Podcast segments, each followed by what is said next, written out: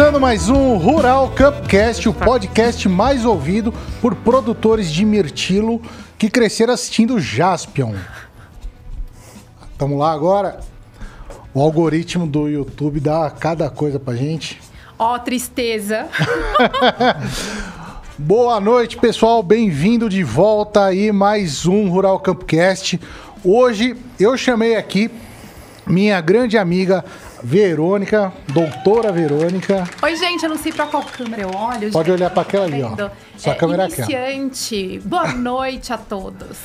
Eu cha- eu chamei a ver porque ah, hoje o papo vai ser muito de advogado. Sim, é Né? verdade, é verdade, é verdade. E eu não entendo nada, então você vai me traduzir os juridiquês. Eu faço a tecla SAP conforme a doutora Beatriz for tratando do assunto, sem problemas. Posso contar com você? Pode. Então é isso aí.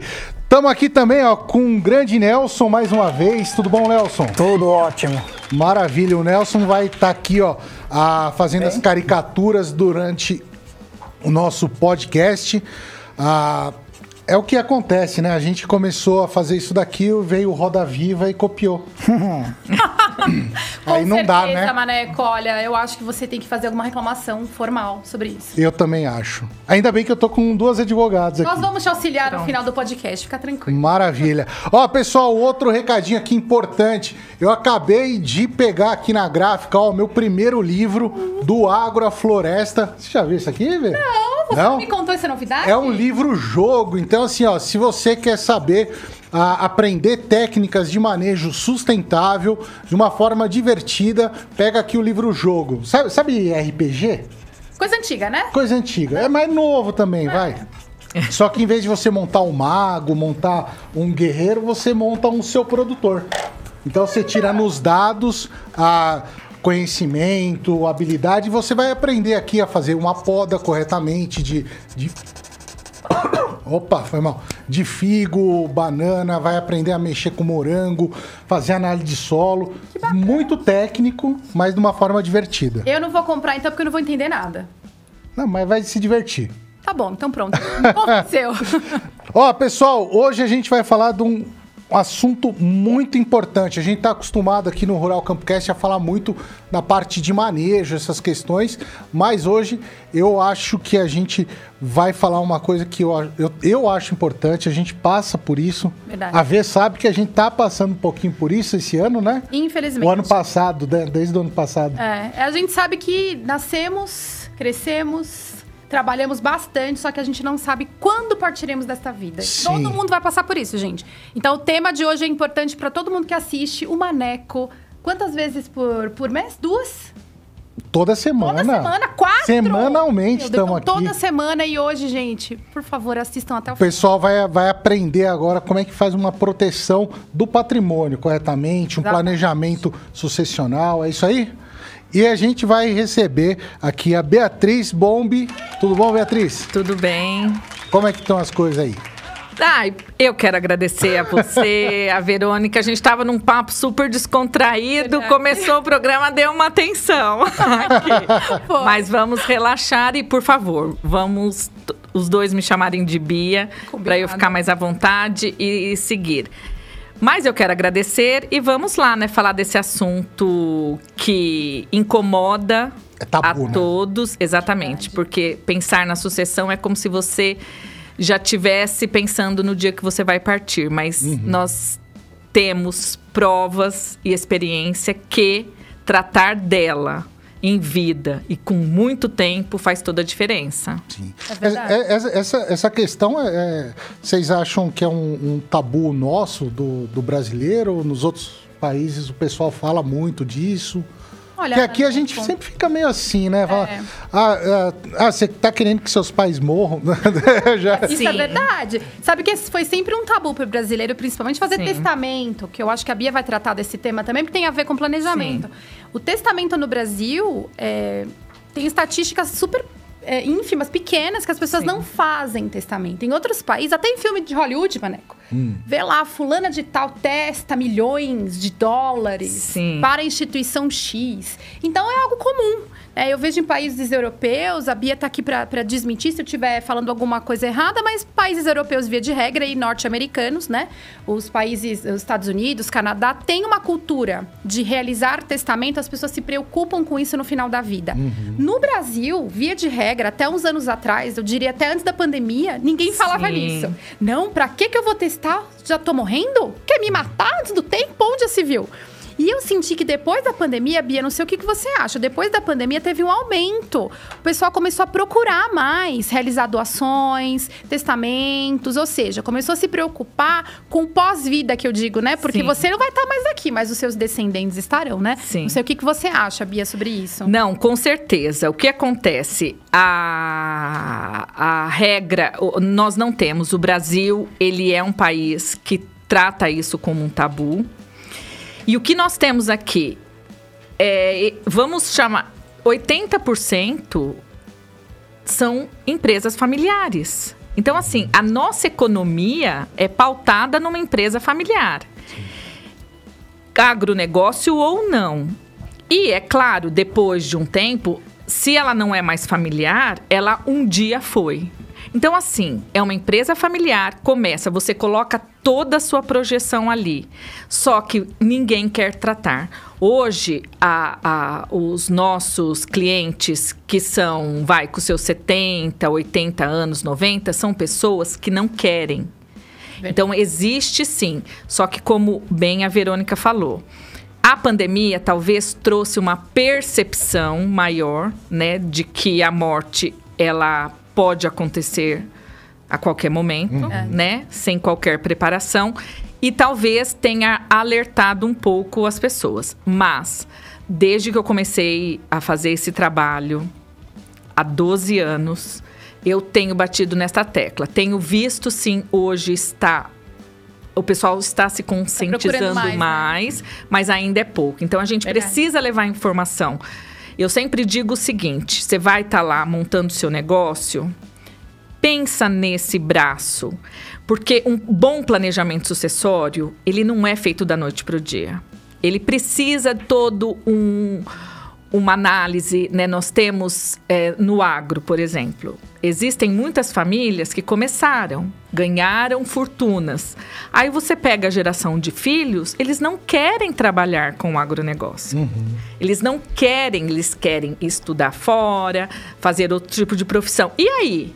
Como fica, Só né? que é aquele empreendimento, é aquele negócio que banca os estudos. Os estudos. e aí, como é que vai fazer? Pois é. Quem que vai sentar na cadeira do produtor rural num eventual falecimento? É, é, é isso daí também tá ligado, essa questão do pessoal, o filho não querer, porque ele sempre associa, por exemplo, eu preciso fazer agronomia para trabalhar na roça, né? E, e, e, a gente tem falado bastante disso daí com os jovens também.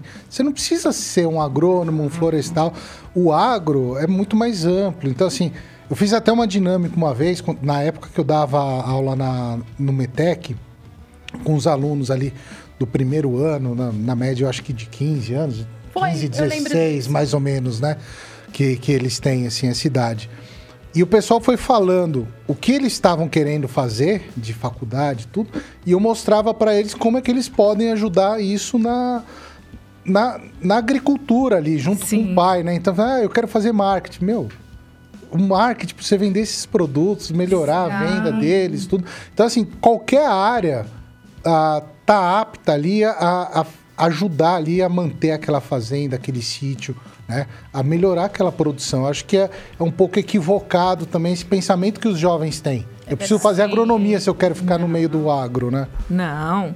E o que nós vemos, a, a, o que eu sempre levo para as famílias é profissionalize um pouco o seu negócio, né? Uhum. De repente você tem um filho que tem uma aptidão maior para o marketing, com certeza ele vai poder trabalhar, porque é, ser um gestor daquele empreendimento você não precisa necessariamente colocar a mão na massa, mas você precisa conhecer, você uhum. precisa entender os valores do seu pai, porque é, o que nós é, trabalhamos muito com planejamento sucessório é tentar passar para as próximas gerações determinados valores que foram essenciais para aquele negócio crescer, né?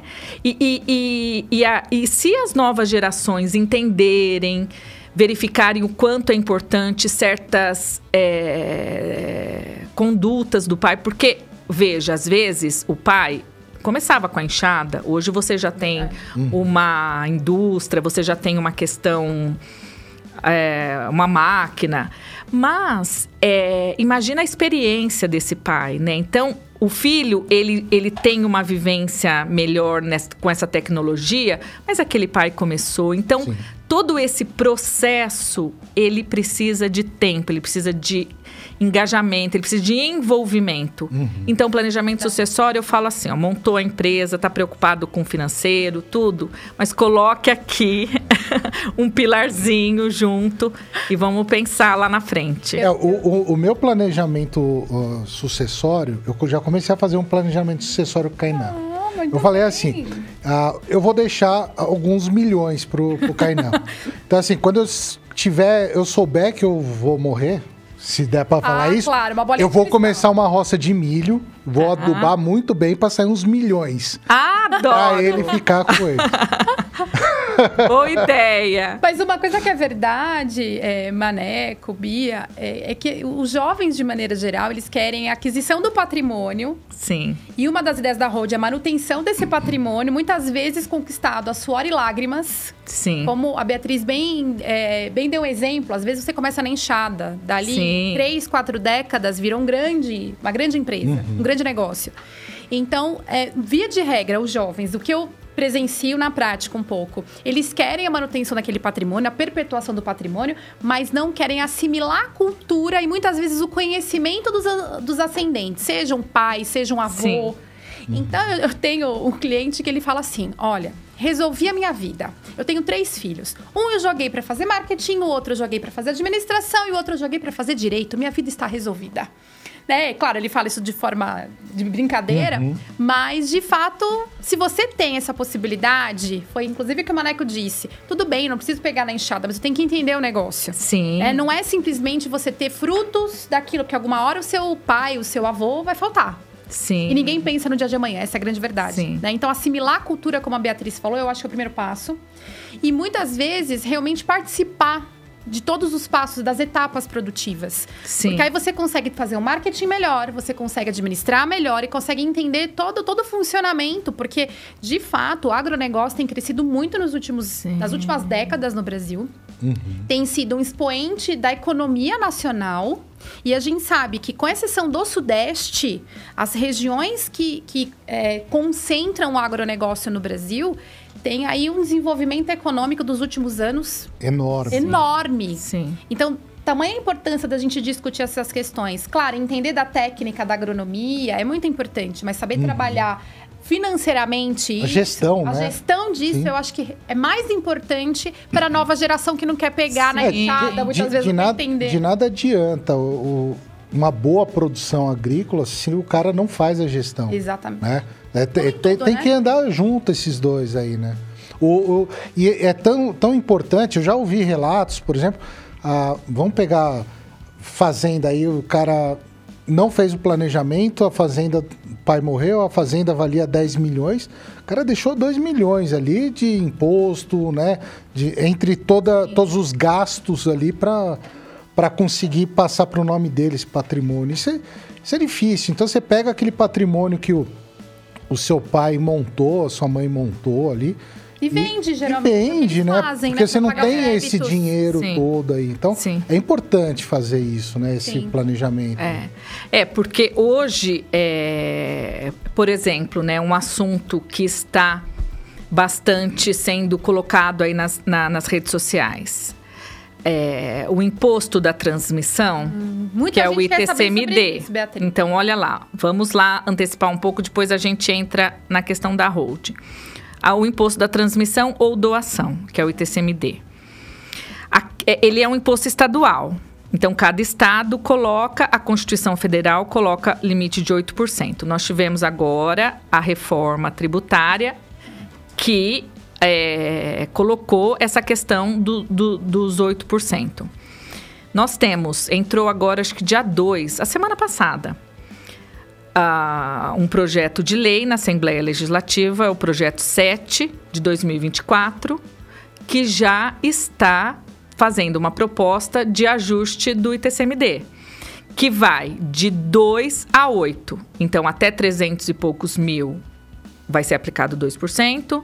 De 300 até 3 milhões, eu estou fal falando uma estimativa, 4. De 3 a 9, 6. E de 9 para é, cima, 8. Isso vai impactar muito, porque uhum. você imagina hoje uma fazenda, né? Dependendo, é, 3 milhões para uma propriedade rural, a gente não está falando de nada. É, você tem o pequeno, mas dependendo do, do, do, tamanho. E aí, como é que fica? Né? Você vai pagar de 4 a 6%. É muito alto. É muito alto, né? Então, assim, é, a gente precisa olhar para isso, porque foi como o Maneco falou. E, e, de onde você tira? Às vezes você tem que, você tem que vender um é, patrimônio. Você se desfaz do patrimônio para poder pagar o, o exatamente, patrimônio. Né? Exatamente. exatamente. E, e quando você faz um planejamento sucessório, você também se preocupa de repente montar recurso para aquilo. Hoje existem algumas ferramentas, alguns seguros, enfim, que pode te dar um respaldo. Uhum. Então, vale a pena. Vale a pena para você antecipar custo ou monitorar como isso vai ser pago, para a questão de quem vai dar continuidade, né? Porque você tem o pai ali, uma coisa que eu gosto muito de colocar e isso eu garanto que ocorre na prática. Você tem lá uma família com cinco filhos, né? Você tem o pai e a mãe por mais divergência que existem entre os cinco filhos e que é comum, eu falo assim, gente, é natural, nós somos seres humanos. Uhum. Então, assim, um irmão, isso tá tudo bem, é tudo. As famílias são assim. Quando você tem essa. É, quando você tem o pai, quando você tem os dois, ou um ou outro ainda vivo, a probabilidade de você segurar um pouco o conflito é bem maior. Então, é, a presença do, do patriarca, da matriarca, mesmo. Minimiza. Minimiza. A hora que você tira os dois, aí cada filho se sente no direito de falar: bom, eu tenho um. Eu não que... tenho mais uma rédea aqui. Não. não e aí, como aqui. é que você vai fazer essa partilha? É. Como é que você vai dividir esse patrimônio? Uhum. E o inventário pode demandar anos. Pois é. Então, assim, é, quando a gente fala em planejamento sucessório e hold, parece algo de, de outro mundo, um bicho de sete cabeças. E não. Uhum. É você olhar para aquilo que você tem. E eu sempre falo, eu falo, gente, você pode ter o meu avô, por exemplo, eu sou neta de agricultor que meu avô tinha um sítio, uma propriedade pequena. Nós estamos falando aí de 15 alqueires. Não é nada muito grande. E, e ali, ou sei lá, não sei quantos hectares de. A regra, ela é a mesma, aqui e ali. Então você pode olhar para algo não importa o tamanho, mas falar e vamos lá, porque eu, eu imagino que nós trabalhamos tanto, né?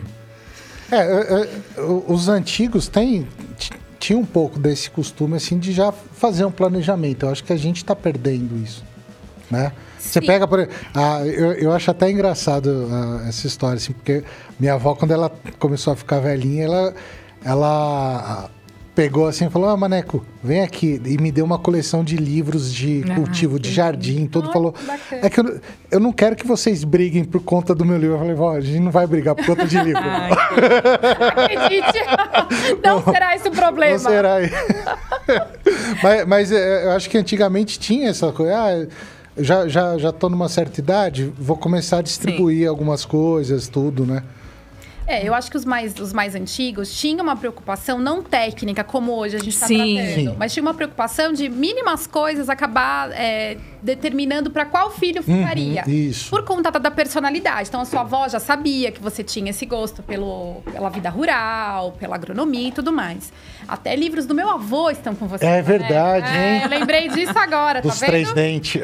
Exatamente. Então, meu avô participou da, da pequena sucessão. Verdade, hein? Maneco. Mas o que eu sinto é justamente o, o que a Beatriz comentou. O litígio, ele nasce, de fato, na ausência dos genitores dos pais. E, e, cada vez mais a gente percebe que a, as pessoas hoje elas vivem um, um sentimento de estresse constante, é, não tem paciência para nada. Então, normalmente, eu acho que, que a Beatriz passa por isso no escritório dela também. Os inventários litigiosos, eles são piores que divórcios. Porque Sim. envolve mais do que duas pessoas, via de regra. Sim. Traduz aí litigioso. Briga. Tá. Contenda. É. Entendeu? Vucu, vucu. Eu vou, eu vou durante esse podcast eu vou perguntar muito disso. Traduz. Traduz. Tecla SAP. Briga mesmo. Não é uhum. algo que foi de Não é na amizade, assim, consensual, né? consensual, um acordo, não.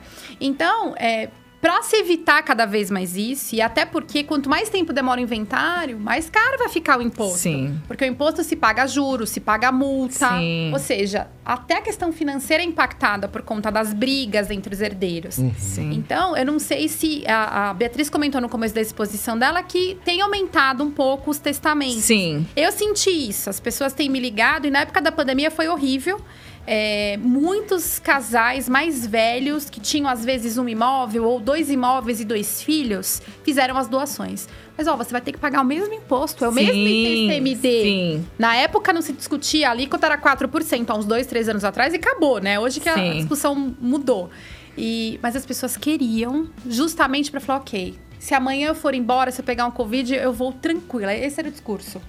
Então, para nós irmos tranquilos, por uma questão até espiritual, alguns já me disseram, Sim. né? É importante pensar não só na hold, mas também falar um pouco uhum. sobre a possibilidade de você testar o patrimônio, Sim. você fazer uma doação do patrimônio, que é o que normalmente o brasileiro faz. Quero doar. Eu, eu, eu não sei se, se provavelmente é besteira o que eu tô falando. Mas vamos Mas falar. Eu, eu, eu, já ouvi falar que assim. O testamento não tem grandes pesos jurídicos. Você uhum. consegue contornar ele. É verdade? Mas isso? contornar em que sentido? Assim, ah, se o pessoal não concordou com não, o testamento. Não, de forma alguma. Não. Então, deixa eu. É, é, vamos lá. O, antigamente, o pessoal fazia muita doação em vida. Hum. Então, você antecipa o patrimônio. Hum. Você tem lá o imóvel, vai, você já transfere para o seu filho. Só que qual é o problema da doação? Mesmo que você faça uma doação e reserve usufruto para você enquanto você viver. Vou traduzir, usufruto é, é. continuar morando no imóvel. Uhum. É, você vou, é, vou usar o bem. Vou usar o bem. Tá. Muito bem. Só que com a doação, você transfere. O patrimônio sai de mim, sai da. Be não, não, não tá mais com a Beatriz, tá com o Maneco. Então Mas você nessa tramitação tem imposto. Tem, o ITCMD é o mesmo, é o mesmo da da herança. Só que eu não sou mais dona do bem. E o que que acontece? É, e esta doação é algo que você pode fazer sem uma consultoria jurídica. E muitos fazem, uhum. inclusive até hoje. Você vai num cartório de notas e fala, e fala, eu quero fazer uma doação. Só que o que acontece? Por isso que eu falo, eu falo, gente, a consultoria jurídica, e eu falo para os meus clientes, falo quando eu estou fa falando para um público maior. Não é porque eu sou advogada que eu quero não precisa me consultar. Consulte alguém de sua confiança. Mas consulte um Mas consulte. Por quê? Eu tive um caso no escritório que ele fez a doação. O pai tinha só dois filhos. Então ele já. Ah, vou separar meu patrimônio, dou para esse, dou para aquele que, que aconteceu no Covid? Com o Covid, um desses dois filhos faleceu antes do pai.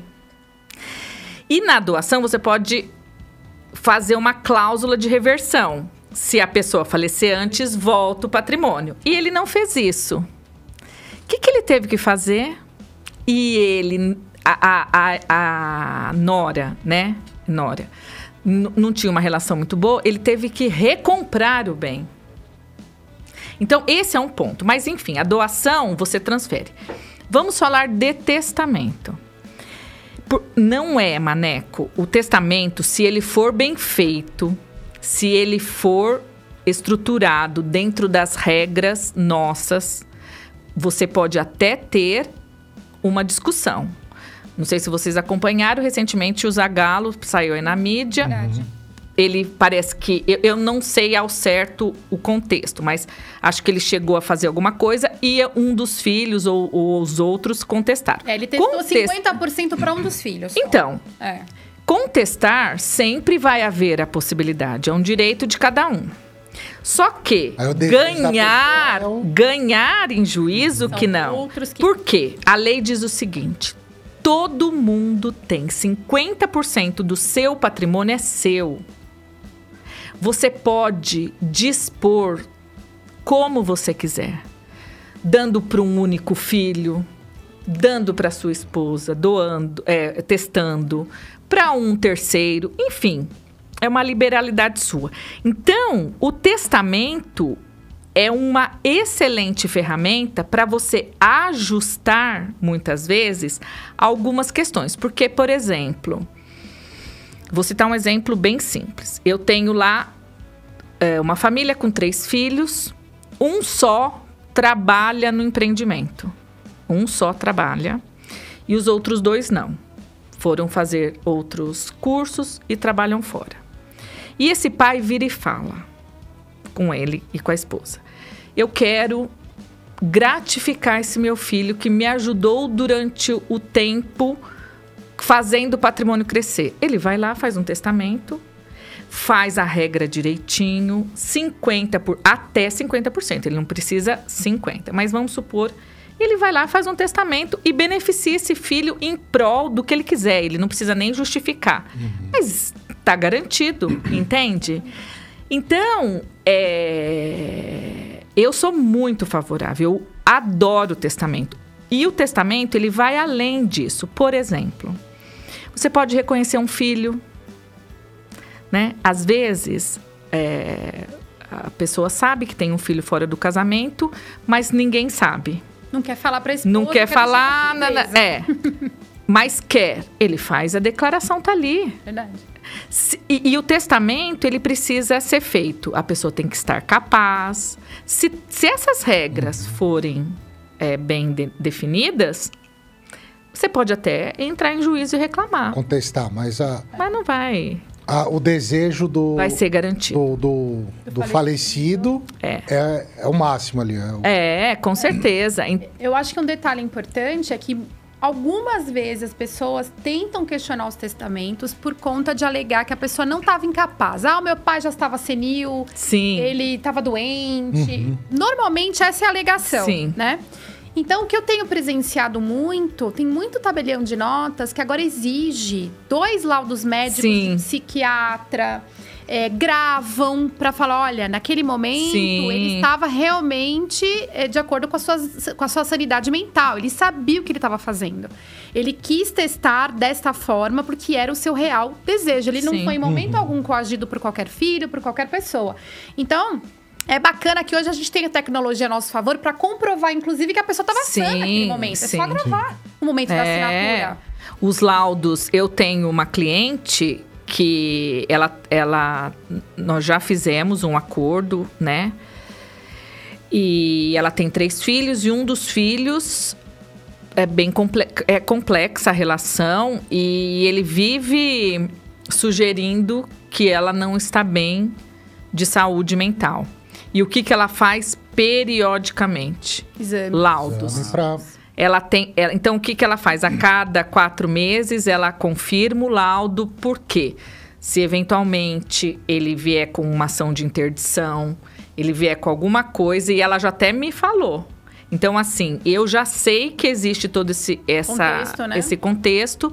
Num eventual questionamento, ela vai. Então, é, é, é, importante, eu digo pro, pro, pro, pro cliente, falo aqui pro público, é, você vai, você contrata um contador para organizar a, sua, a contabilidade, que é muito importante. Você contrata um agrônomo porque você precisa saber, e aí não é uma área.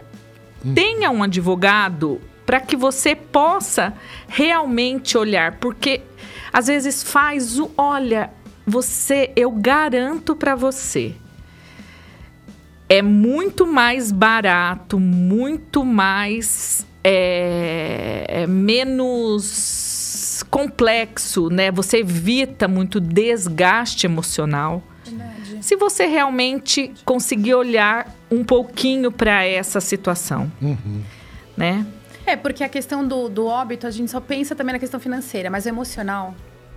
Você vê a família às vezes fica totalmente desgastada, desestruturada, não sabe para onde ir não Sim. sabe nem tem prazo para juizar inventário, né? Nós, tem, nós temos o Sim. prazo por lei hoje de 60, 60 dias a contar da data do óbito. É, Senão é você vai rápido. pagar multa, você sim. vai pagar os juros, ou seja, vai impactar no bolso. É, é, esse daí é interessante, sim. Eu não, eu não fazia ideia disso daí. O, o, meu sogro faleceu, a ver que tá, tá ajudando tudo esses trâmites né? todos. O, logo depois que, que faleceu, eu liguei para ver, ver como é que funciona. 60 dias tem que dar entrada.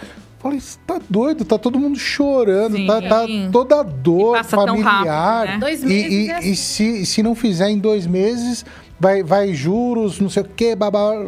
Falei, rapaz do céu, o negócio é, é, desumano, né? É. é. Se você faz em cartório, não tem muita conversa, né? Se você é. faz o inventário extrajudicial. Se você faz no judicial, você até pode pedir prazo, uhum. juiz. Mas assim, mesmo assim, eu acho o prazo curto. Eu não sei a é. opinião da, da Beatriz. Inclusive, tem uma reforma, um projeto de reforma do Código Civil e já se questionou sobre o prazo para ajuizamento de ação de inventário, porque se entende dessa mesma forma. Eu acho que é, é um, é um senso comum que o prazo é muito curto. É, mas é o, o que a gente faz, até como estratégia que eu utilizo, vamos imaginar que o cliente bateu ali na porta e disse: Olha, eu preciso fazer. Você olha, você tem 10 dias é. para terminar e ele não tem a documentação em dia, vamos dizer assim. Precisa regularizar algum imóvel, etc e tal.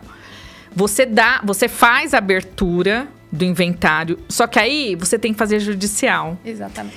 E o que, que acontece no, no, no judiciário? Vai depender de que vara que é aquele. Tem, tem juiz que a vara é rapidinho. Papo. Tem juiz.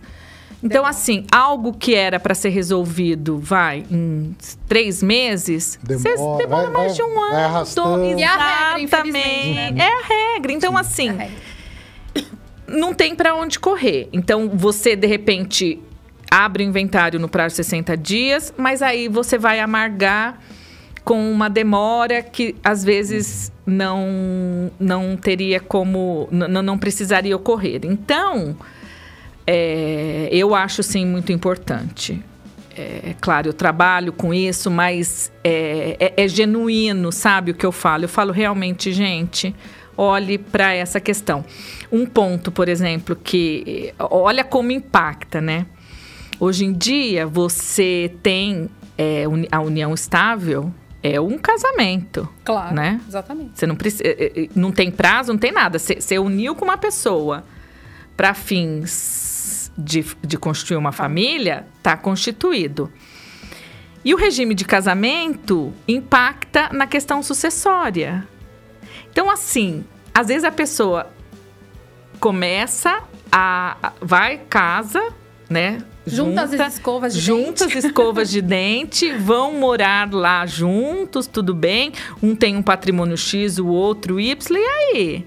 Aí, de repente, passa ali algum tempinho, um falece, aí já. E, e, e, não tem jeito.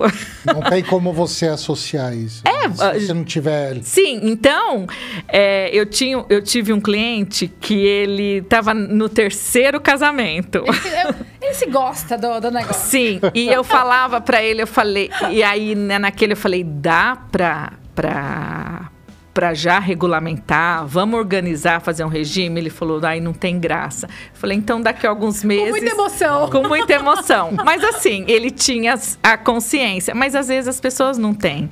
E, e um aconselhamento muito, muito básico, faça um, um, um, contrato de união estável. Hoje você pode fazer um contrato de união estável particular, uhum. que você escolhe um regime e você define, né? Então, assim, vale muito a pena resolve muita questão. É verdade. É assim é. como o testamento, o pacto antinupcial, ninguém faz no Brasil pois é. quase.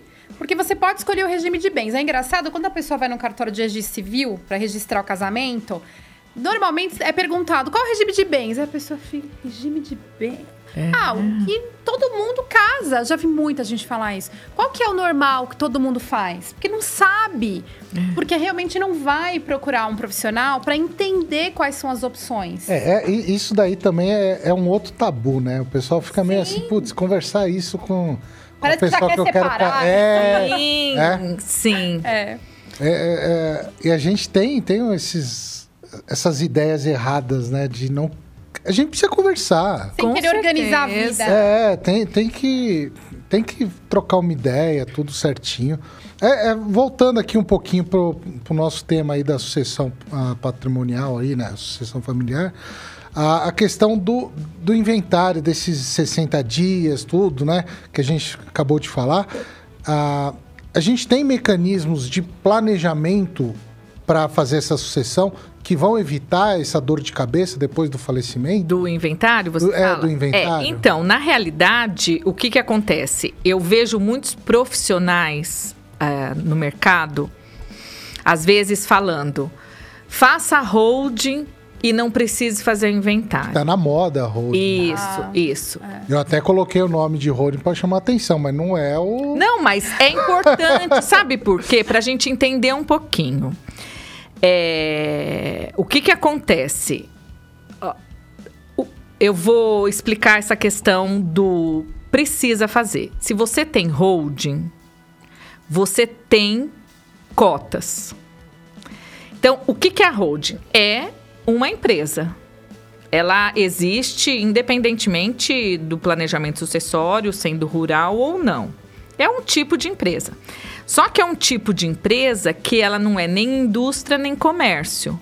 Então, você não faz uma holding para é, trabalhar na indústria.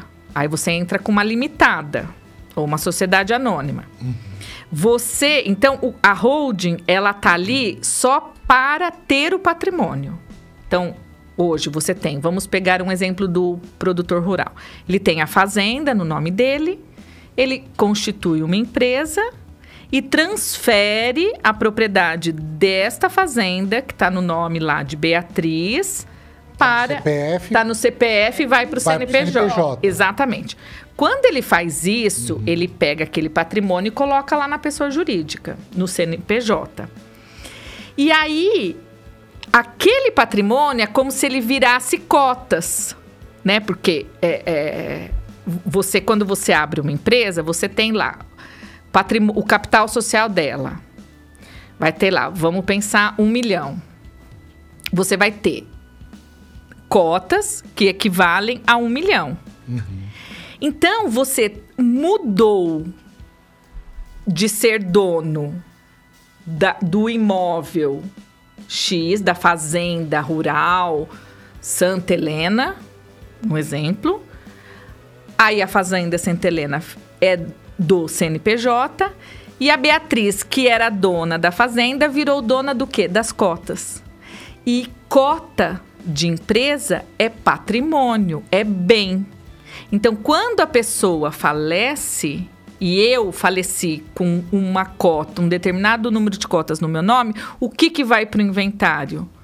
A minha, as minhas cotas. Uhum. Então você faz o inventário da cota. Mas não é sobre o patrimônio total. Exatamente. Aí você, hoje, como regra, você usa o patrimônio líquido. Aí você tem. Só que é o que eu falo.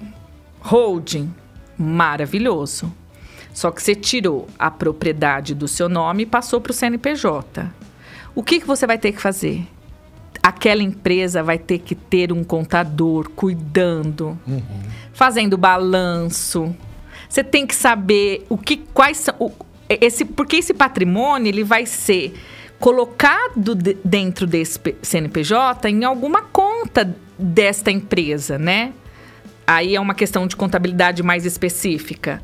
Então, ele tá lá. Aquele produtor tem que se profissionalizar. Né? Exatamente. Né? Se ele não é, não é profissionalizado ainda, ó, quando eu falo profissionalizado, entende-se por falta de gestão. Né? Sim. Né? Ele precisa começar a se profissionalizar para conseguir entrar numa holding. Conseguir criar uma holding. Sim. E aí, o que, que ele faz? Aí, o que, que nós fazemos dentro da holding? A gente só vai fazendo as divisões das cotas. Aí, o filho, ele passa a ter a participação da cota e não mais do bem. Uhum. Entendeu? Aí não precisa ser sócio. Ele não, ele pode. Então, aí você, aí o, o, produtor vai fazer o que ele quiser. Então, por tá. exemplo, eu, eu sou a, a, produtora, passei, passei do meu CNPJ, do CPF para o CNPJ e tem as cotas no meu nome. Uhum. Eu vou colocar meus filhos aqui também. Aí você vai ver o que você quer fazer. Você quer colocar os seus filhos como sócio? Já antecipando. Facilita muito a parte de, de inventário quando os filhos são sócios? Então, na verdade, se eu. Vamos supor, é, se eu tiver. Se eu, trans, se eu doar essas cotas para os meus filhos e ficar com o usufruto delas, então cada filho meu. Aí, neste caso, uhum. se eu falecer e eu só for usufrutuária das cotas, não tem inventário. Tá. Aí você só faz a baixa e as cotas já estão Dividido. no nome dos filhos. Hum. Agora, como já aconteceu, um filho falece antes do pai. Então eu eu doei tudo, fiquei como usufrutuária e como gestora dessa empresa. Mas acontece por alguma questão, um dos meus filhos falece. Essa cota dele, aí a gente Aí a gente pode reverter de novo para mim, dependendo de como você construir. Ou seja, aí já, já entra num trabalho de planejamento que a gente já vai estruturando, pensando em todas essas possibilidades. Mas, enfim, se o filho falecer e não tiver nenhuma previsão de que as cotas volta para mim, Aí você tem que fazer inventário das cotas do filho. É, é importante fazer um bom contrato social amarrando todas sim, as possibilidades. Sim, porque acontece, sim. são questões da vida. O filho pode vir a faltar antes do pai. Nesse caso, como faria, né? Se o pai realmente já pensa numa antecipação de herança, deixa a cota, provavelmente vai fazer inventário dele e a esposa, os filhos, são os netos, né? É, vão herdar aquelas cotas. Mas nem sempre isso é possível, até porque a gente sabe que existem famílias que tentam concentrar entre apenas os filhos Sim. a gestão empresarial. E aí, nesse caso, provavelmente você inseriria uma cláusula de reversão daquela cota para quem abriu a hold, que via de Sim. regra é o pai, a mãe, enfim, né? Veja como é mais complexo. É, é, é, é, são, são, é, eu tenho cuidado de tentar explicar. Mas. Por isso que tem que ter uma assessoria jurídica. Isso, tem que ter. Ah, eu, eu acho que é assim, é engraçado quando. Engraçado, essa palavra é difícil, né? não é engraçado, mas assim, é interessante. Ah, quando a gente fala na agricultura. Ah, principalmente quando a gente fala na agricultura familiar. Quando a gente fala no grande, ele é mais profissional ali. É. Negócio. Não que ele produza melhor, não é isso que eu estou falando. Sim. Mas a, ele, ele já tem as assessorias. Então, ele contrata um agrônomo, con, contrata um, um advogado, enfim.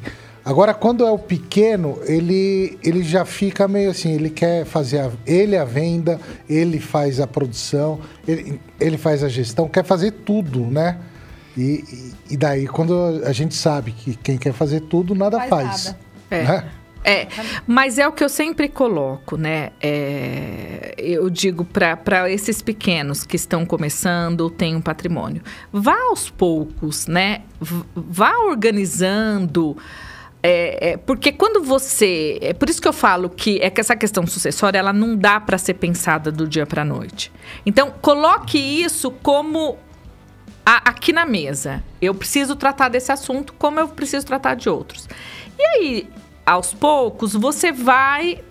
É, não precisa fazer tudo de uma vez. Por isso que eu falo, não, não deixa para começar quando você tiver já muito velho, quando você já tiver de repente com alguma, é, alguma doença.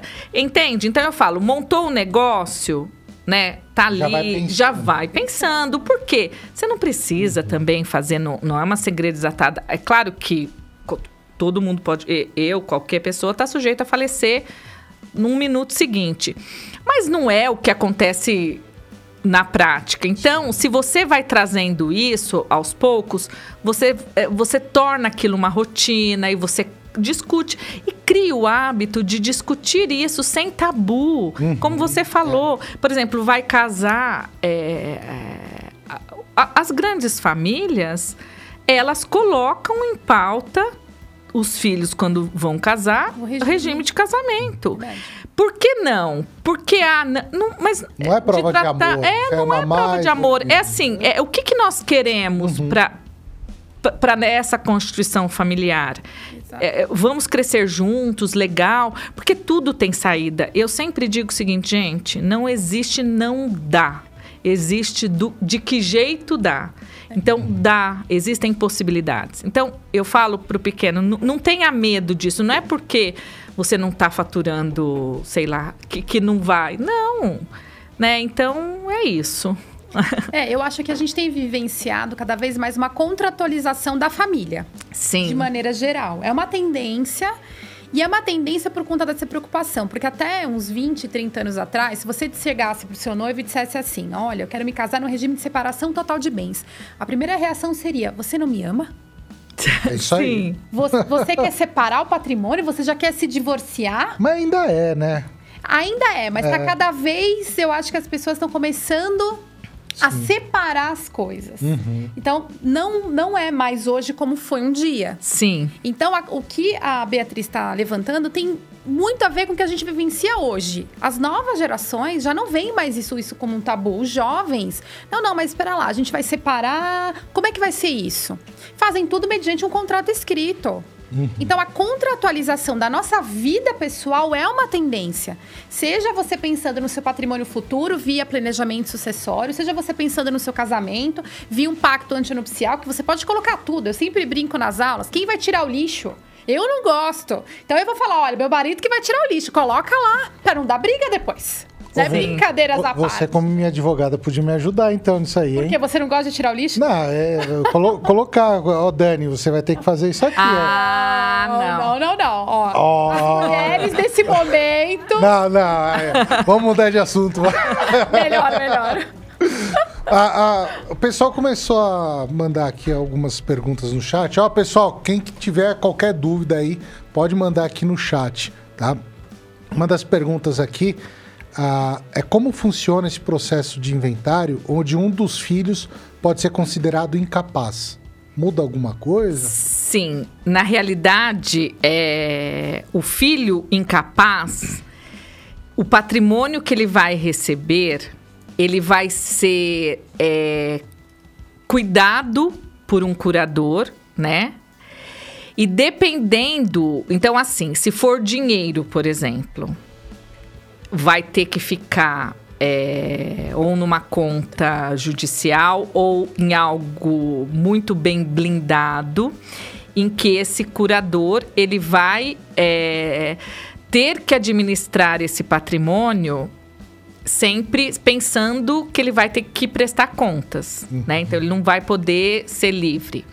Bem imóvel, por exemplo, se um incapaz recebe, ele recebeu do pai lá ou da mãe que faleceu. Ele vai entrar no inventário normalmente.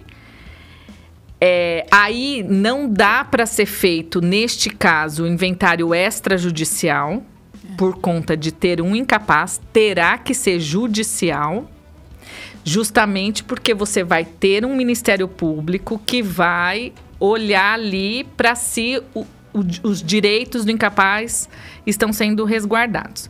Aí vamos pensar que ele recebeu um, dentro vai de uma fazenda, ele tem uma participação X.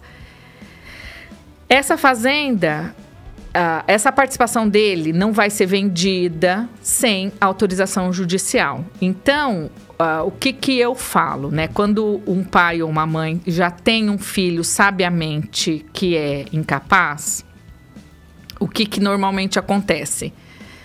Se ele, já, se ele já for interditado, por exemplo, um dos pais acaba sendo o curador dele. ou não, não for, é um caso para testamento. Uhum. O que, que você faz no testamento?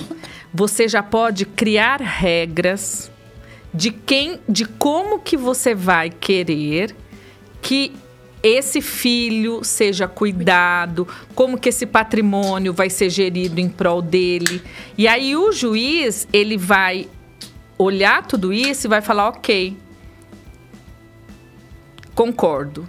Então segue dessa maneira, entendeu? Tá. Então precisa sim ser feito inventário. E, e, e, e, o pai pode resguardar esse filho uhum. de N formas, entendeu? Tá. O, o, uma questão que eu acho que é interessante a gente, a gente falar, a gente falou um pouquinho da, da holding, tem o, outras ferramentas também, uh, e outros benefícios da holding também que a gente acabou não falando. Mas sempre que a gente fala em processo sucessório, né, essa parte de sucessão familiar, proteção do patrimônio, o pequeno acaba achando lá o pequeno produtor. Né? Fala pequeno só, parece que está fazendo caso, né? Não. Mas o pequeno produtor, ele acaba achando que é só para o grande isso, né? Só é. para grandes heranças, tudo.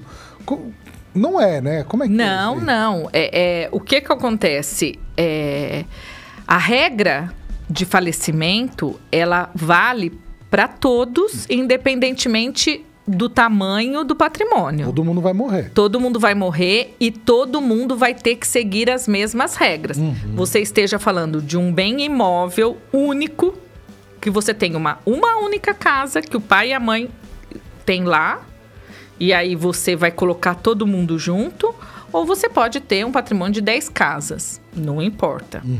Então, esse que só tem um bem e acha que não, muito pelo contrário. Ele, ele, ele tem à disposição dele todas as regras, todas as, as condições para ele Sim. ver. Então, ele olha aquilo e não é porque é só uma casa que ele não pode ter conflito entre os filhos dele, entendeu? Uhum.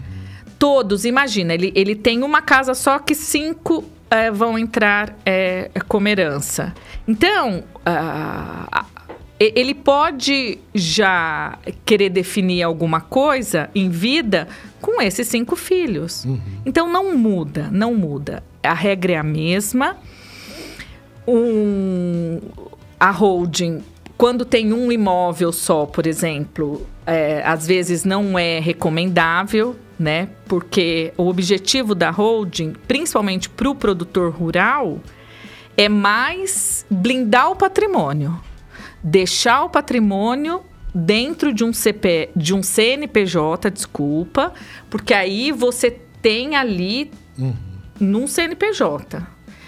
E é, é, é, mais com esse objetivo. Aí você, com, você tem toda. Você não tem as propriedades, é, embora vai, se, sejam uma ou várias, você tem tudo o nome da, da Fazenda X. Vai, você coloca lá o nome Santa Helena que me veio aqui. Uhum. E aí tá tudo dentro da Santa Helena. É, é, geralmente a gente fala, ah, tá falando assim de, da propriedade rural, né?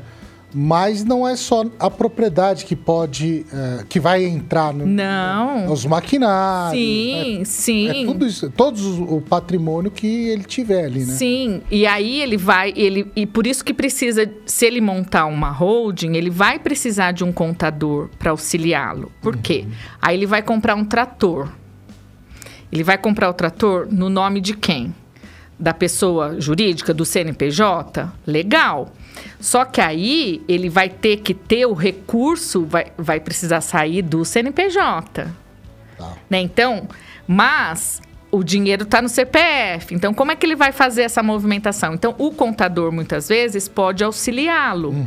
E aí ele vai comprando, uh, ele pode fazer um financiamento. Olha que legal é isso que me veio agora. Imagina que você tem um CNPJ já com um, uma fazenda lá dentro do patrimônio do CNPJ. Você vai fazer é, um financiamento compra, pela empresa, o banco, ele às vezes te concede por quê? Porque você já tem um patrimônio aqui que pode garantir essa o financiamento, o financiamento que você vai pegar. Então, Mas essa hold, ela, ela é boa não só para ah, na questão do, de inventário, não. processo, mas para gestão como exatamente. um todo, para vender produto, sim, compra de sim, insumo. exatamente. Então, você tendo um uhum. CNPJ, você pode, é... mas para o produtor rural, eu só queria fazer um, uma ressalva. A questão de imposto de renda, né? Então, é, o que, que, é muito comum? Quais são os modelos, o, o, modelo mais comum que nós temos de holding para o, o, o, agri, o agro ali? O agro. Ele tem a holding, que tem a propriedade, então ela está ali uhum. toda resguardada. Só que as vendas, o, os faturamentos, compensa mais fazer na pessoa física, no CPF. Então, o que, que ele faz? O, CP, o CNPJ faz um contrato com o CPF, por exemplo, arrendando aquela terra para o CPF, entendeu? E aí ele vai fazer, ele vai fazer a safra, vai recolher, vai lá o milho, ele vai vender no CPF, por quê? Para fins de imposto de renda, vale mais a pena o CPF para o agro. Uhum. Então, ele tem aqui. precisa do contador também. Do contador, do advogado para fazer esse contrato. Então, é o que eu falo: procure, busque informação. Gente, quem tem informação tem tudo. Uhum. E a questão tributária impacta diretamente no sucesso do negócio. Sim. Ainda mais num país em que, infelizmente, nós somos muito tributados, tanto pessoa física como jurídica. Que a tributação é diferente da holding, é isso? Sim, é exatamente é. isso que a Beatriz está trazendo. A tributação é uhum. é diferente, você precisa ter um contador, porque teve a, vai ter a reforma tributária implementada na prática com o passar do tempo, tem a questão do ITCMD, o imposto de renda, ou seja, você precisa ter um braço de confiança que é a contabilidade dentro da holding, para você saber qual o melhor caminho trilhar e para você economizar efetivamente. Sim, sim. Ter chance de êxito no negócio ele crescer, né? Porque quando você tem, você tem então lá uma propriedade, um sítio, que você planta lá a batata, por exemplo. Você está plantando, vendendo e, e, gerando ali. Quando você pega aquele sítio, passou para o nome da pessoa jurídica, a, a venda dessa safra não compensa fazer pelo, pelo CNPJ. Uhum. Entendeu? Aí o que, que você faz? Você pega a holding faz um contrato com o dono, lá com, com o CPF, faz um contrato de arrendamento, um contrato de comodato. Ele que vende a safra, ele que faz, mas as e, e, e aí ele vai pagar o imposto de renda pelo CPF e não pelo CNPJ, uhum. entendeu? Mas a propriedade está aqui. E você é, e, aí é, à medida que você vai crescendo o seu patrimônio, que é o que nós esperamos, e eu, eu tenho certeza que todos os produtores lutam para isso, você já vai organizando. Então, em termos de organização de administração, é bem melhor. Mas ele precisa de uma rede de apoio, uhum. né? Fazer sozinho realmente é, é, é, é trabalhoso. Complexo, é né? complexo. É, é. A, a, a, gente vê essa complexidade, o, o, o o agricultor precisa buscar informação. E hoje a gente vê muita, muita informação assim sendo jogada no ar, né? Sim. As fakes news. Não, é verdade. Que, e o pessoal tem que tomar cuidado com, com as coisas que pegam. A gente estava até conversando um pouco. Tem muita, muita gente falando de, de holding no, no Instagram, tem bastante coisa. Que não precisa fazer inventário, que não paga imposto nenhum, como se fosse um milagre que surgiu do é. nada. E não é verdade. É. Co co como. Então, isso aí. o, assim, a, a, o pessoal acha que é um negócio que salva, né? Qualquer, lógico, é ajuda, ótimo. Mas ajuda não salva muito. a vida nesses moldes, né? Mas não é, não é tudo, assim. Então, uh, pensando nisso daí, a gente montou um quadro aqui, Bia. Tá. Meu Deus, o que será? Um como quadro. assim? Um quadro? quadro um assim? quadro aqui. Tá na tela aí o quadro? Solta aí na tela aí, ó. Olha que bonitinho. A gente tem até vinheta. Oba! Fatos ou fakes? É que tá, na, tá naquela ah, tá tela. Ah, tá aqui. Vamos lá. O fa fatos ou fakes? O... E eu vou ler algumas, ah, tá. algumas afirmações aqui. Ah, afirmação não sei se é verdadeira ou falsa. Vocês tá. que são especialistas, vocês que vão falar para mim. Primeiro, fatos ou fakes aqui. O filho mais velho tem um direito natural de ser o sucessor? Não. Não. Fake. e, não. E, porque a gente assiste Game of Thrones. Ah, aqui não vivemos numa monarquia. Game of Thrones é assim, não é? Verdade. Sim. Então não tem essa. Lá, rainha.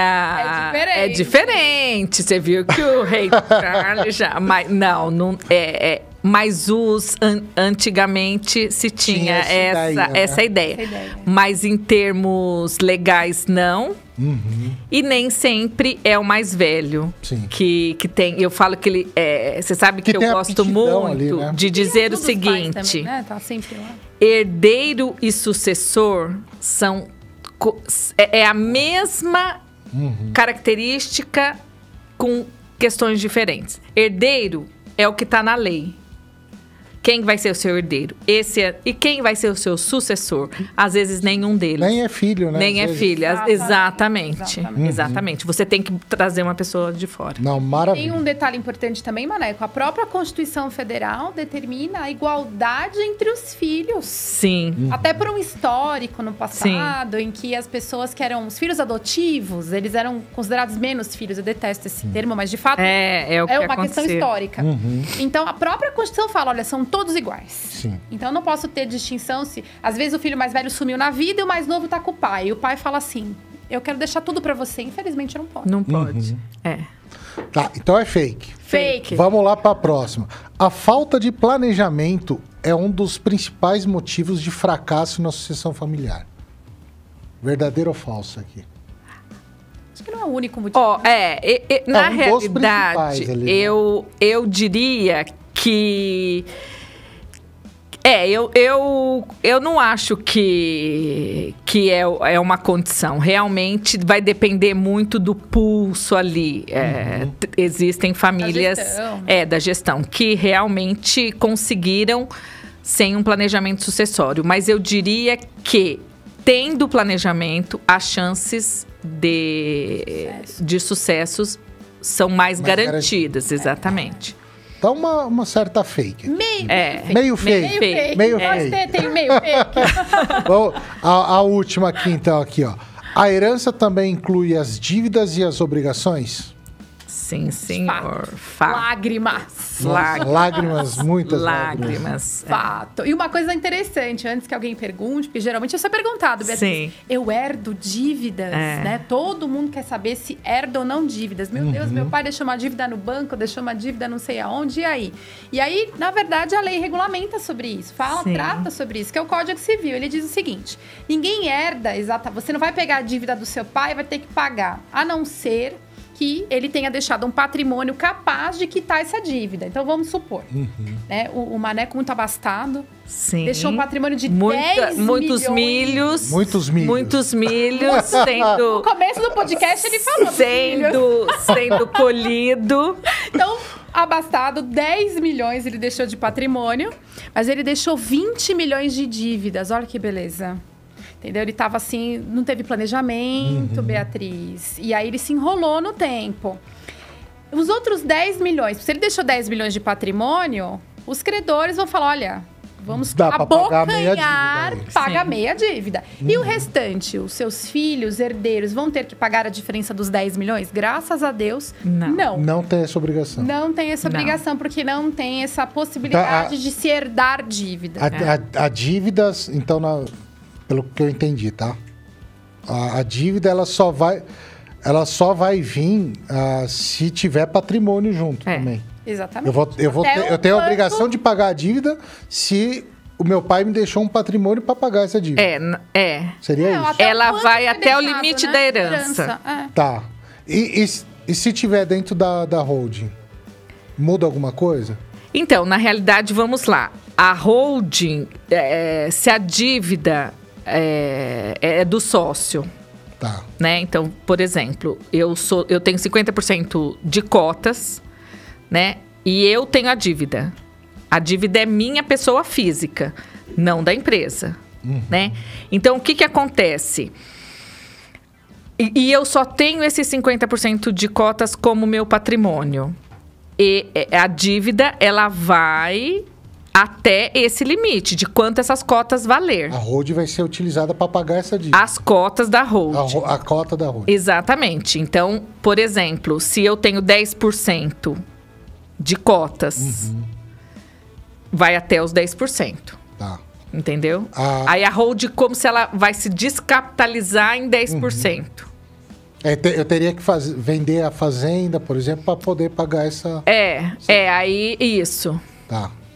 Entendeu? Então, melhor não fazer dívida. É, com certeza. Ah, não com tem certeza. uma dívida de 20 milhões. É, é, só tem os milhões. Só os milhões, exatamente. Não, Mara, é, é, é, é, um assunto bem complexo, né? Não, não é assim.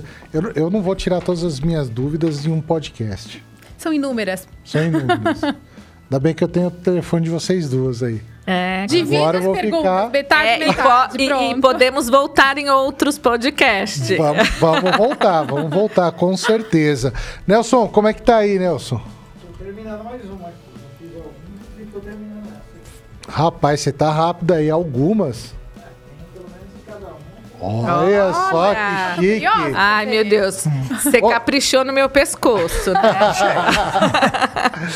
Ô, Nelson, o, o, o, pessoal que, que quer fazer as caricaturas aí, entre em contato com você. É só acessar o Instagram, Nelson Fernandes 125 dá uma curtida na página, aproveita para seguir e dá uma olhada lá. Manda um direct lá e a gente conversa. Cara, o Nelson é um dos melhores artistas aqui do Brasil, cara. Opa, aí. Olha tá só. Não, as coisas estão maravilhosas aí. Olha o pessoal tá vendo aí agora na tela aí.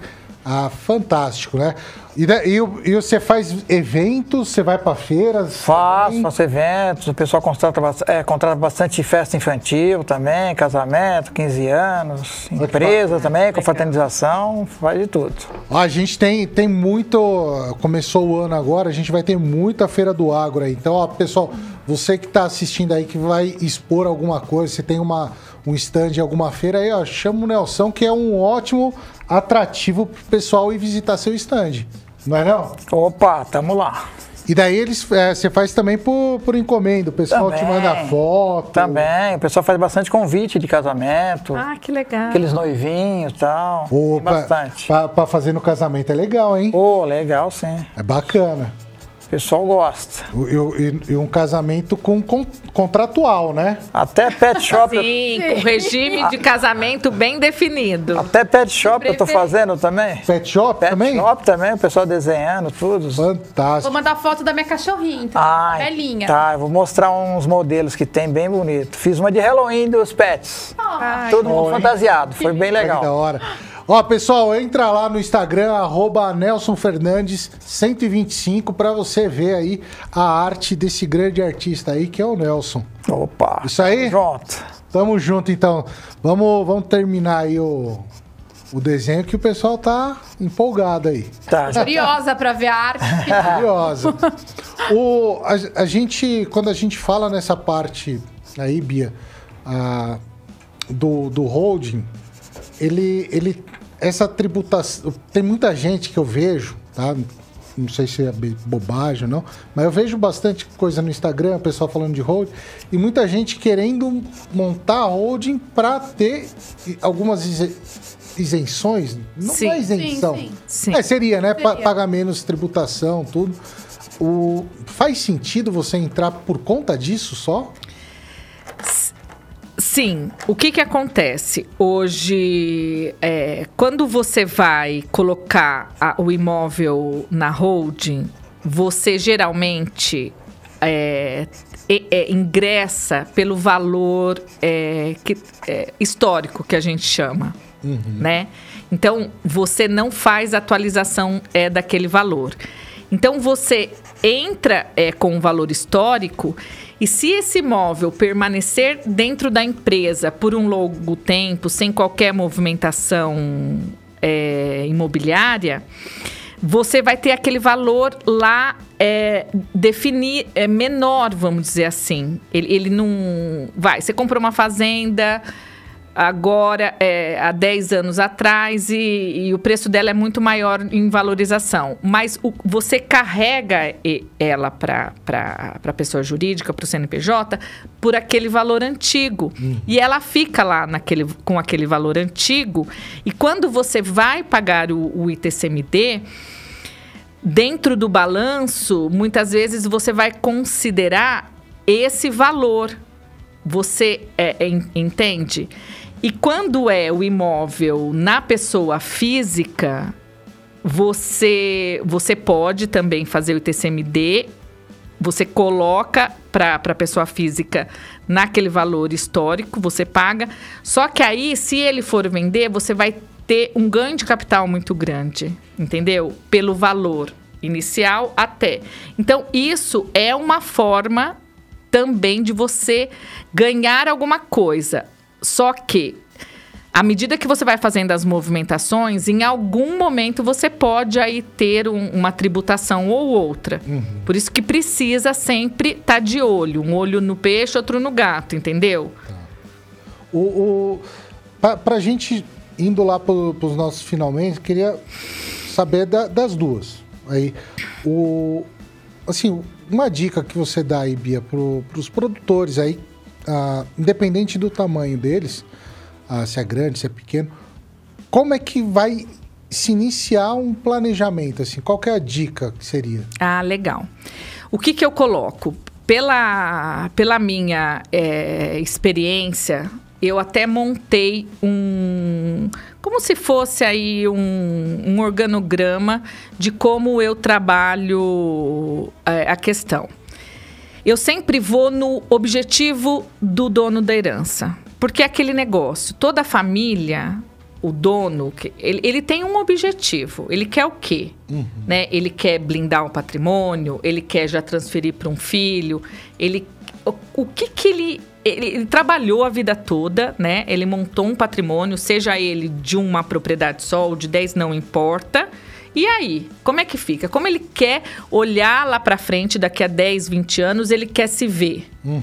Partindo deste objetivo, a gente vai traçando quais serão os mecanismos que você vai conseguir atingir. Aí é o, o trabalho que o profissional faz, olhando para isso e falando: bom, o que, que você quer? Você quer beneficiar um filho seu?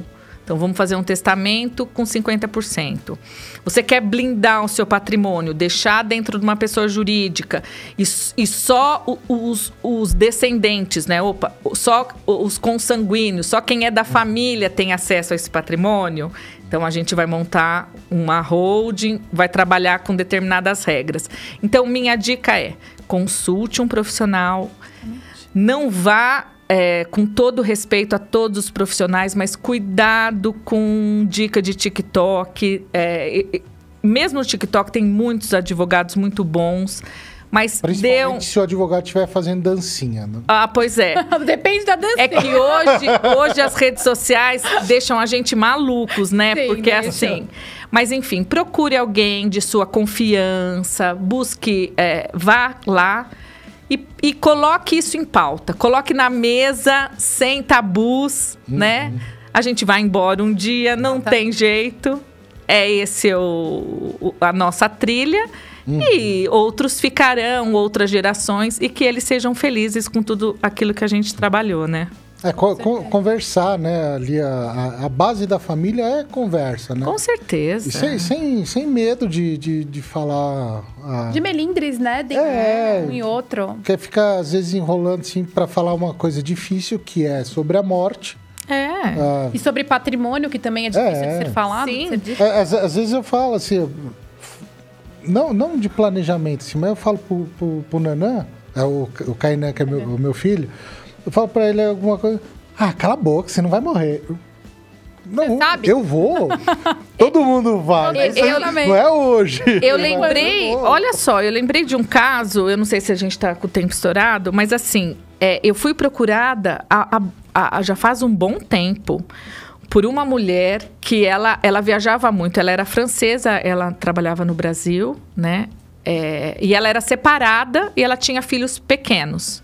E ela tinha um bom patrimônio. Ela estava com 42 anos. Qual foi o objetivo dela de procurar o escritório?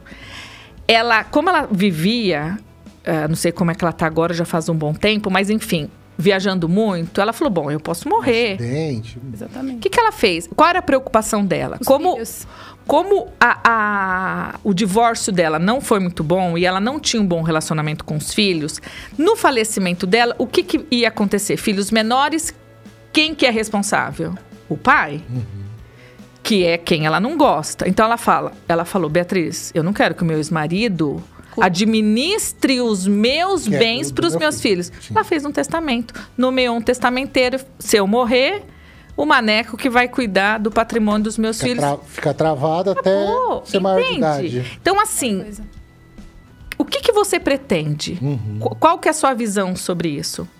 E aí a gente trabalha com muitas, com muitas questões. É, né? conhecimento é poder. Se você sabe o que você quer, você tem que procurar alguém que te responda as suas dúvidas para você começar a, a- a pensar num planejamento, eu diria, tributário, Sim. numa gestão. Então, contratar um contador, muitas vezes um administrador, a depender do porte do negócio que você possui, se é um médio produtor, um grande produtor, ele precisa desenvolver e se aprimorar cada vez mais. E principalmente divulgar o seu trabalho, porque de nada adianta um bom planejamento tributário e sucessório se você não divulga aquilo que você Sim. efetivamente produz para você crescer, porque esse é o objetivo, todo mundo crescer, né? Então, eu daria essas dicas para o seja pequeno, o grande eu acho que não precisa, né? Mas o pequeno e médio produtor, eu acho que primeiro focar naquilo que ele deseja, qual é o objetivo, contratar quem sabe, ou seja, ter conhecimento técnico sobre aquilo Hum. e depois divulgar aquilo que produz. E, e- e nas redes sociais de vocês, vocês dão bastante dicas aí. Ah, também, né? sim. É. Passa pra gente aí as redes Tá. sociais. Bom, o meu é arroba Beatriz Bombe, tudo junto. Estou lá é, também fazendo um trabalho de divulgação e com, óbvio, o objetivo de instruir. Eu adoro. Eu acho que é, é, o que eu tenho de melhor é, é isso que é isso que a gente falou aqui, né? É, não sei tudo, sempre coloco que a gente precisa sempre estar buscando aí, mas eu acho que facilita, né? Às vezes uma dica aqui, ali faz toda a diferença. Óbvio, gostaria é, que o pessoal aí me seguisse é, e interagisse comigo aí, porque eu costumo, às vezes, é, dar algumas dicas, porque eu não tenho problema algum com esse tipo de coisa. Não, maravilha. Arroba Beatriz Tris Bom. Bombe, tudo junto. Exatamente. Bom, meu Instagram é arroba prof. Eu adoro divulgar conhecimento de direito civil como um todo. Isso engloba sucessão, casamento, pessoal que gosta do Vucu Vucu. É só começar a me seguir. É com você. É comigo, eu gosto de uma briga, entendeu? Não, brincadeira, gente. Mas eu gosto efetivamente de informar aquilo que as pessoas têm de dificuldade, de dúvida, porque é o nosso dia a dia, né? A vida é muito dinâmica e muitas vezes a gente vendo uma postagem, vendo uma dica aqui, outra ali, isso pode ajudar alguém. Isso pode ajudar, inclusive, a pessoa a Sim. entrar em contato com, nossa, eu precisava de um advogado e nem sabia. Isso já aconteceu também algumas vezes no escritório. Olha, eu vi uma postagem, realmente eu tô com um caso semelhante, eu vivo isso. O que, que eu faço? Então, é, eu digo que o advogado também exerce uma função social. E as Sim. redes sociais estão aí justamente Pra para ajudar, ajudar. Então, tô super à disposição também. O Maneco pode me convidar quando quiser, entendeu? Estou à Tá? disposição, Pode Maneco. vir aí. É, é, eu só- é só, só estranho me chamar de maneco. Porque eu não posso te chamar Não, de má. Maneco. Você sempre chama Não, eu má. de má, mas aqui eu tô tentando ser um pouco Aí, mais aí fala formal. maneco, eu, nossa senhora. Aí... Ah, vem alguma bronca Tá bom, na pronto. sequência. ó, pessoal, a, a gente, antes da gente encerrar, a gente tem um quadro aí, ó. Tá? Ah, tá na tela aí, Cadu? Tem um quadro aí, ó. Realejo. Vocês lembram do realejo? Não. Vocês lembram? Eu, eu acho que eu lembro. Aquela caixinha de música que ele Sim, ficava rodando, sim, daí saiu o papagaio. Sim, Nossa, sim. Lembra? Sim, e ele tirava uma frasezinha motivacional. Sim. Sim. A gente tem também umas frases motivacionais aqui pra Ah, vocês tirarem. olha só. Tá? Por que, que eu não trouxe o papagaio pra tirar? Pois é, já reclamar. Porque a Luísa Mel pode me processar. Né? Mas também eu tô com duas advogadas Olha, ótimas aqui. Qual que é? Pode ler aí. use plantas de cobertura. Isso aí, ó. Os agricultores que Eu não estão ouvindo. por favor. São plantas de cobertura. O que, que são as plantas de cobertura? Que vão ah, favorecer, trazer benefício para o solo do produtor. Então, ah, depois de plantar tá. a soja, ele planta essas plantas de cobertura, um milheto, uma crotalária, um feijão guandu, para trazer benefícios de modo geral, né? Fixação de nitrogênio, biomassa, tudo para cuidar do solo. Ele está descontando agora, tá, Beatriz? É, ah, 10 tá vendo aí, ó? Agora ele arrasou. Ele tá descontando. E eu tirei os plantas de cobertura, deve ser muito Também importante, aí, de fato. É. Então, vamos lá. Aqui, ó, ó o que eu tirei aqui. Eu tirei aqui, ó, uma dica. Então vai uma dica aqui, ó. Tá aqui nessa tela aqui, ó. Uma dica. Uma dica é pré-aquecer o forno a 180 graus antes de colocar para assar o pão de queijo. Uma dica, assim, muito importante. Muitíssimo importante. Depois eu... dessa dica, modificou minha vida pro completo, mas... ah, pessoal, a, a gente já vai encerrando aí. Nelson, como é que estão as coisas aí? Oi? Tranquilo. Vamos deixar aí as suas redes sociais novamente aí. Fala aí, Nelson. Nelson Fernandes, 125, Instagram, me sigam lá, dá um joinha, compartilhe. É isso aí. E a semana que vem tá aí de novo. Mais um dia. Maravilha. Ó, pessoal, a gente já vai encerrando antes ah. disso daí. Quer deixarem um último recado aí? Primeiro eu queria agradecer. O Maneca, meu amigo, Posso falar? Muitos anos. Vamos entregar? Eu não, vou, eu não vou falar quantos não, anos. Agora fala, não. Mas é de escola, de período de escola. Então, fico muito feliz de ver o trabalho que ele está exercendo para o agronegócio, para o pequeno, médio e grande produtor rural. É, tem poucos podcasts que tratam desse tema, poucos Instagrams que falam sobre isso.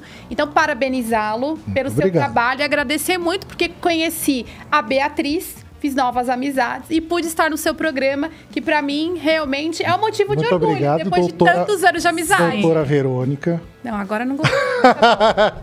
a, a, a Vê, eu, eu conheci ela, ela, ela me pentelhava para mim não dormir na sala, é para prestar atenção. Na aula. Ela foi sua salvadora. Ela foi minha salvadora. Exatamente. Muito obrigado pela presença. Eu que agradeço. E a gente vai fazer mais um monte aí. Se Deus quiser. Vamos lá, bora lá. Certo? Bia, vamos deixar um último recado? Ah, também quero agradecer, adorei, fiquei muito é, satisfeita aí pelo convite, porque eu acho que é isso, a gente tem que usar os canais hoje para levar a informação para o produtor, principalmente para o pequeno, né? Porque a gente sabe que o maior ele já tem uma certa assessoria, busque informação, tem profissionais muitos profissionais aí no mercado e realmente vai fazer toda a diferença lá na frente. Maravilha. Eu agradeço muito a presença, Bia. O... Voltem sempre que quiserem aí, tiver alguma coisa que queiram compartilhar. O Rural Campcast está sempre aberto aí. Muito obrigada, yeah. gratidão mesmo. Ó, pessoal, muito obrigado pela presença de todo mundo.